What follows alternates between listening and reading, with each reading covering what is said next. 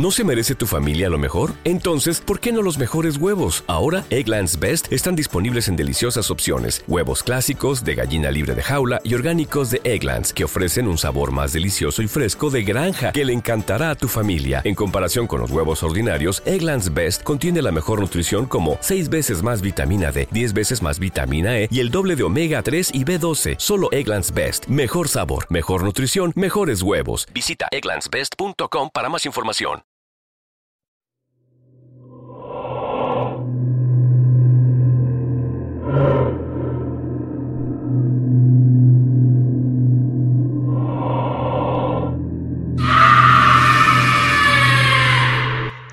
Hola, bienvenido, bienvenida a este tu podcast Despierta Carajo. Mi nombre es Lorena, ya sabes que en este podcast hablamos de todo, todo lo que se nos dé la gana de hablar. Y tú, sí, obviamente tú, desde el pleno uso de tu libertad, vas a escuchar. Sí, solo sí te da la gana de escuchar, pero recuerda que igual este podcast lo hago para ti con mucho, mucho cariño. Sí, para ti, que eres el ser humano más especial del mundo entero. Por eso ya sabes.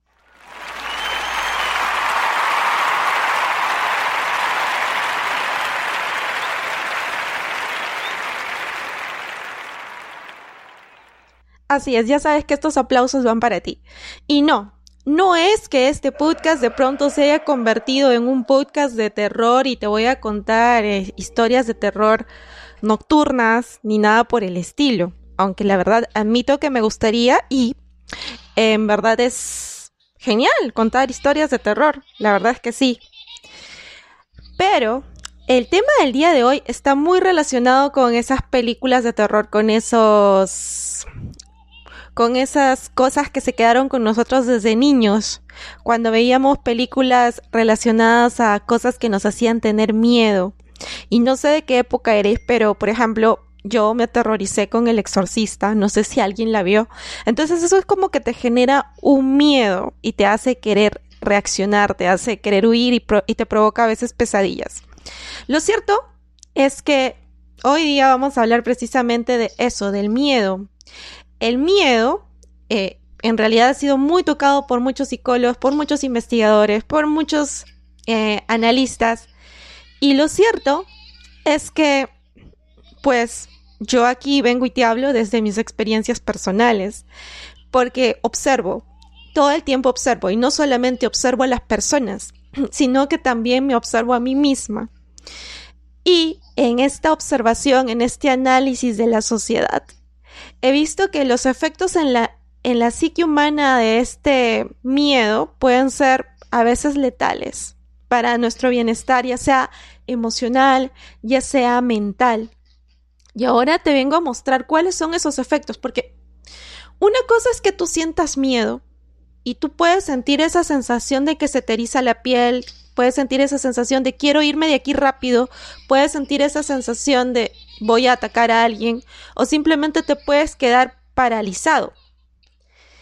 Y eso que escucha ruiditos de niños y toda la cosa en realidad es mi audio de terror de fondo, pero no me está gustando, así que vamos a ver cómo más te puedo asustar.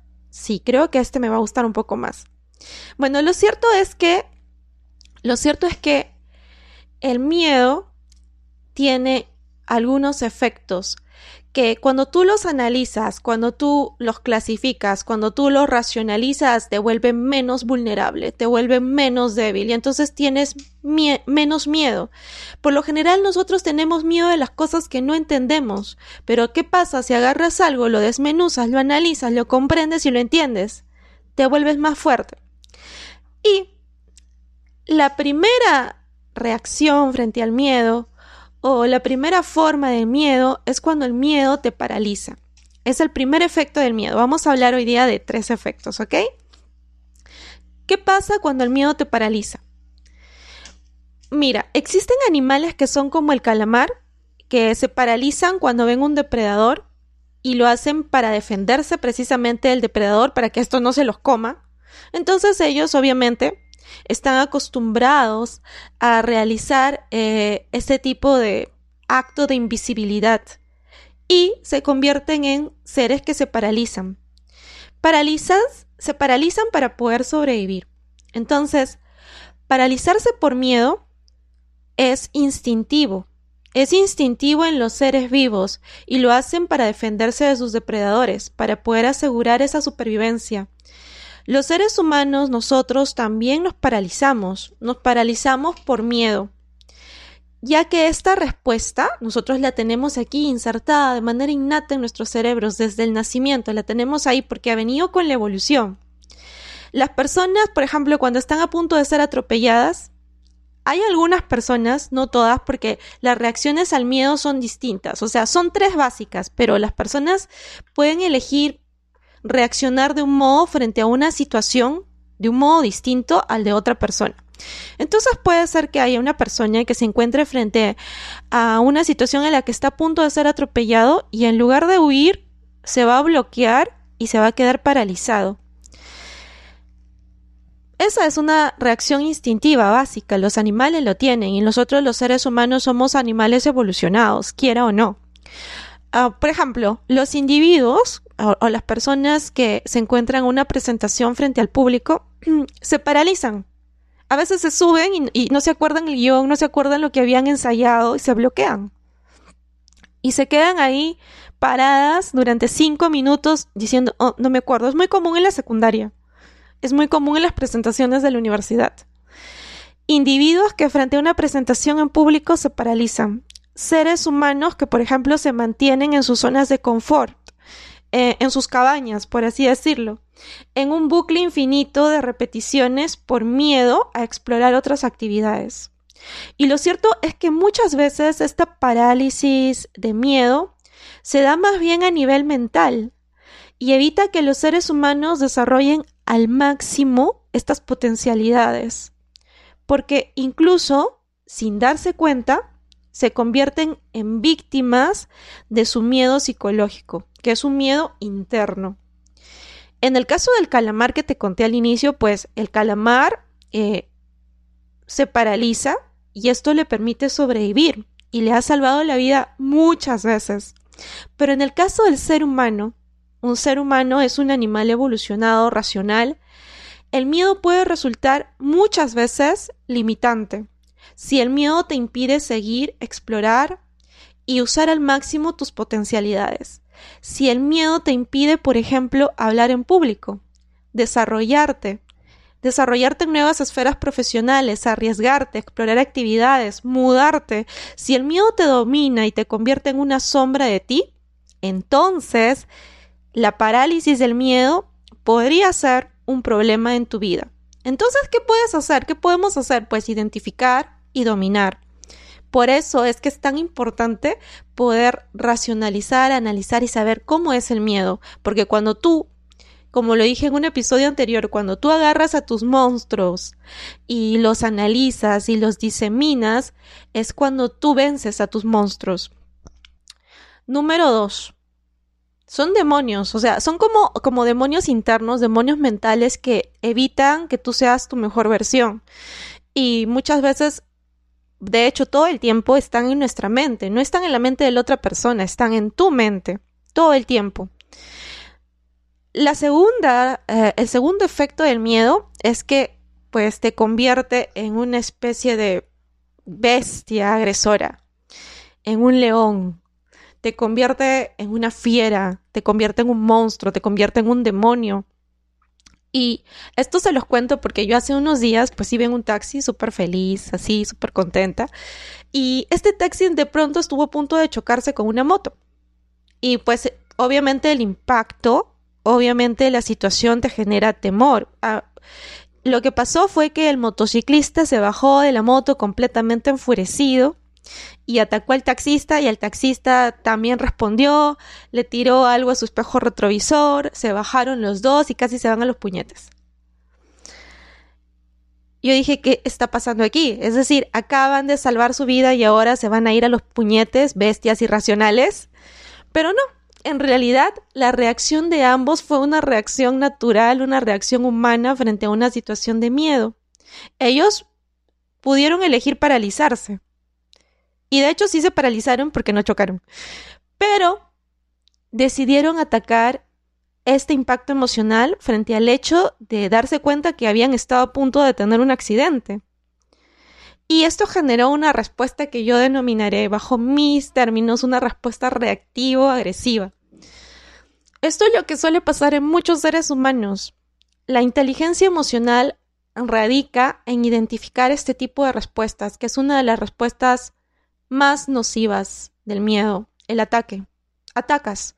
Cuando tienes miedo, atacas, ya sea de manera física o de manera verbal, pero siempre tiendes a atacar a la otra persona. Y se convierte esto en un arma de doble filo, con consecuencias muy catastróficas, porque las palabras a veces quedan, las palabras lastiman y los golpes pues lastiman aún más. Y si bien es cierto esta reacción eh, agresiva de bestia, viene instintivamente desde tu cerebro reptiliano, desde ese cerebro básico, nosotros ya estamos en una sociedad civilizada, nosotros venimos arrastrando vestigios o restos, restos perdón, de la evolución. Entonces ahora, hoy en día, esta reacción ya es inútil, es contraproducente, de hecho es una de las menos útiles de las reacciones del miedo. Así que la siguiente vez que tú identifiques en ti una reacción de este tipo, yo te exhorto a que respires profundo, controles tu reptil, contrólalo por favor, que no salga de control. Y pues sigas adelante. Eh, ¿Qué pasó con la historia del taxista y del motociclista? Pues que el, motociclista se subió a su moto y se fue de raudo, eh, reacción de huida, pero para esperarlo más adelante. O sea, le dijo algo así como, adelante nos vemos. Y el taxista se subió al taxi así todo lleno de furia, así, adelante le voy a pegar. Y yo estaba atrás y estaba, había observado a estos dos animales irracionales. Entonces le dije al taxista, cálmate. Respira profundo y cálmate. Yo dije, obviamente tenía que usar mi experiencia. Ya había estado en una situación similar y había dejado que se me vaya de las manos. Entonces aprendí que observar es la voz. Entonces había observado todo eso. Y le dije, respira profundo y cálmate, cálmate porque si tú vas y lo golpeas allá adelante, en realidad vas a empeorar la situación. Tu carro está bien, tu espejo retrovisor está bien, no te ha pasado nada. Sí, me dijo, pero él es un, agreso, es un agresivo, ha venido acá, me ha insultado, encima que se ha metido contra mi carro. Sí, pero estás bien, estás sano. Entonces, si tú vas allá, te vas a meter en problemas. Y eso fue precisamente lo que pasó. Él me dijo gracias, respiró profundo y bueno, yo bajé el taxi y él siguió su camino y el motociclista, bueno, también, porque se quedó unas cuadras más adelante y luego ya como no llegaba el taxista, se fue. Y sí, en realidad, esta es una de las reacciones más complejas, es una de las reacciones que genera más daños, no solo, no solo daños físicos, sino también daños emocionales si no la sabes analizar y no la sabes controlar. Por cierto, dato curioso, algunas serpientes, eh, la gran mayoría de las serpientes de hecho muerde a las personas por miedo. Entonces, no es que sean malos animales, sino que simplemente lo hacen para defenderse. Y eso es otra cosa que también nos permite empatizar, con las personas que nos rodean, no entender el por qué se comportan del modo en que se comportan. Y el tercer, eh, el tercer efecto del miedo del que te hablaba es el miedo te hace huir. Por ejemplo, ¿ya? los padres, esos papás así como que esos que no dan manutención, esos que los hijos nunca los conocen y desaparecen del mapa para no asumir sus responsabilidades, de hecho lo hacen por miedo. Mentira, bueno, en realidad no sé, lo hacen por, bueno, sí, lo hacen por miedo, porque no han afrontado una situación similar. Entonces eso los, los hace huir. Pero lo cierto ya ha llevado esto a un tema más este, analítico es que en la sabana africana y en los documentales de la National siempre vemos al, al ciervo corriendo desesperado y el león que está a punto de atraparlo y siempre vemos a la pobre víctima corriendo de del depredador. Porque huir es la respuesta más usual, es la respuesta más instintiva, más básica, es la respuesta por excelencia y que sin duda alguna es menos nociva que la respuesta de atacar y es menos nociva que la respuesta de paralizarte. Porque si una persona, por ejemplo, la que mencionaba al inicio, está a punto de ser atropellada y huye, salva su vida. Si ves a una bestia a punto de atacarte y huyes, en las películas salvas tu vida. En las películas siempre todos gritan, huye, que ahí viene el monstruo, y todos corren. Y todos huyen del demonio asesino y todos todos huimos en algún momento de nuestras vidas. Huir es la respuesta básica por excelencia de todas las especies frente al miedo. Ahora, ¿hasta qué punto es saludable huir de las situaciones? Es la pregunta. Porque muchas personas eh, pasan la mayor parte de sus vidas huyendo y no confrontan sus temores. Eso los vuelve seres humanos pues cada vez más vulnerables, cada vez más débiles, cada vez más temerosos. Porque cada vez que se encuentren frente a una situación similar, se van a volver personas inseguras y van a buscar huir para protegerse, entre comillas. Y en ese proceso, pues corren el riesgo de nunca superar esos temores y convertirse en esclavos del miedo. La pregunta es, ¿quiénes son estos esclavos del miedo? Los esclavos del miedo somos personas que hemos aprendido a huir, a atacar, a, paralizarnos frente a situaciones. Y no hemos desarrollado una inteligencia emocional lo suficientemente fuerte para racionalizar. ¿Qué es racionalizar? Es lo que estamos haciendo en este episodio, entender. Para confrontar nuestros miedos. Ahora, ¿cómo podemos hacer frente a esto? ¿Cómo podemos romper esas cadenas del miedo? ¿Cómo podemos ser mejores personas, mejores versiones de nosotros? Pues en la gran mayoría de los casos, si esto es muy grave, lo siento, vas a tener que ir a una terapia psicológica para que te ayude a, lidiar con estos temores internos, externos. Por ejemplo, hay personas que tienen miedo de perder a alguien de su familia, tienen miedo de afrontar situaciones nuevas, situaciones desafiantes, tienen miedo de un conjunto de cosas. Tienes miedo de la muerte, tienes, todo el mundo tenemos miedo de la muerte, o tiene miedo de la muerte.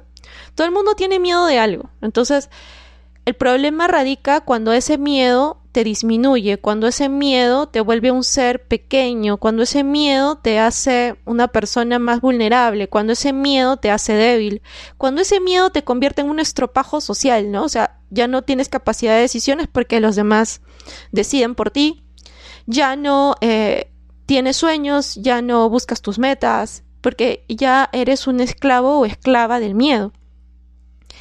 Entonces, ¿qué te recomendaría yo hacer? Usualmente a veces las personas, pues, ¿qué pasa? Que tendemos a tener miedo. Y una vez yo le pregunté a alguien, oye, ¿por qué no, no montas bicicleta otra vez? Y me dijo, no, es que me caí cuando era chiquito y ya no quise volver a hacerlo porque me raspé. O sea, se ha perdido esa maravillosa experiencia solo porque se cayó. Y es lo que pasa con las personas en general, que a veces eh, por ejemplo, fallas un examen y piensas que vas a fallar todos los exámenes y eso te causa miedo.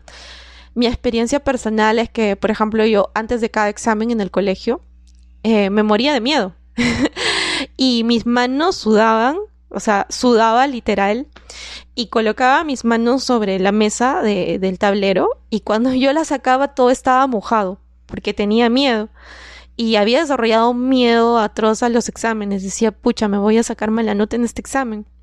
Pero con el tiempo entendí que muchas de las cosas estaban en mi cabeza y que todo dependía de mí, en realidad, que ese miedo me podía paralizar o me podía impulsar. Entonces tú decides si el miedo te paraliza o te impulsa, si el miedo te convierte en tu peor versión o en tu mejor versión.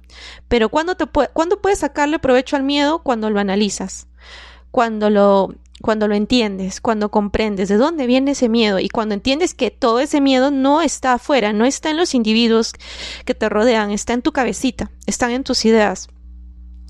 A ver, otra cosa a la que yo le tenía miedo, ah, obvio, le tenía miedo a la oscuridad cuando yo era niña. Entonces, cuando yo era niña, pucha, era como que no me apagues la luz porque yo pensaba que ahí en el cuarto habían fantasmas, monstruos, este, seres de otro planeta. En general, este, vivía aterrada vivía aterrada de la oscuridad de mi cuarto. ¿Y qué pasa si tienes miedo? Pues agarras y para vencer tus miedos prendes la luz y entonces ves que no hay nada. Nada de eso existe, todo está en tu cabeza. Todo está en tu cabeza. Si tienes miedo, por ejemplo, de los gérmenes y las bacterias, confronta tus miedos a partir de darle sentido a tus ideas obsesivo-compulsivas. ¿Cuándo se vuelven estas en ideas obsesivo-compulsivas? Cuando son ideas recurrentes que acuden a tu mente, como eso te va a dañar, eso te va a dañar, eso te va a dañar, no lo toques, no lo toques, no lo toques. Esa es una idea obsesivo-compulsiva. Son ideas que te limitan, son ideas que impiden que tú avances, son ideas que impiden que tú veas al monstruo a la cara. Puede ser que incluso tengas miedo de estar rodeado de personas, no te gusten los espacios con muchas personas. Podrías estar desarrollando lo que se llama agarofobia. Entonces, ¿qué es agarofobia? Es el miedo a las multitudes. Racionaliza. Eh, mi sugerencia es que racionalices. Eso implica darle sentido a esas vocecitas locas en tu cabeza. Esas vocecitas de la evolución, esas vocecitas que te dicen, no, no, es, eso no, esa persona no se te puede acercar, o, o eso te puede hacer daño, o eso te puede morder, o esas vocecitas que, que crean una situación que todavía no existe, porque el miedo viene de crear situaciones inexistentes en tu cabeza. Tú en tu cabeza creas situaciones y eso te aterra, porque avanza, tu cabeza proyecta ideas, proyecta futuros que no existen. Y eso a la parte genera ansiedad, ¿no? Entonces es bueno que tú aprendas a identificar, aprendas a entenderte. Porque recuerda que el miedo, más que tu aliado, muchas, muchas veces, muchas, muchas veces puede convertirse en tu peor enemigo. Y puede evitar que tú vivas, y puede evitar que tú vivas, estoy teniendo muchos lapsus hoy día, no sé por qué será. Eh, ¿Qué son lapsus? Son errores puede evitar, el miedo puede evitar que tú vivas tu vida a plenitud. Eh, el miedo puede hacer que tú te preguntes de aquí unos años qué hice con mi vida. Y te des cuenta que todo lo que tú te perdiste, te lo perdiste por ti, por las ideas en tu cabeza. Porque el miedo es un monstruo en la oscuridad. Pero cuando tú prendes la luz, ¿qué pasa con los monstruos? Desaparecen. En este caso es igual, cuando tú buscas entender, cuando tú buscas comprender de dónde proviene ese miedo, entonces ese miedo desaparece. Y solo quiero decirte una cosa más, ya sabes lo que siempre te digo en estos podcasts, despierta carajo, despierta. Solo quiero despertar.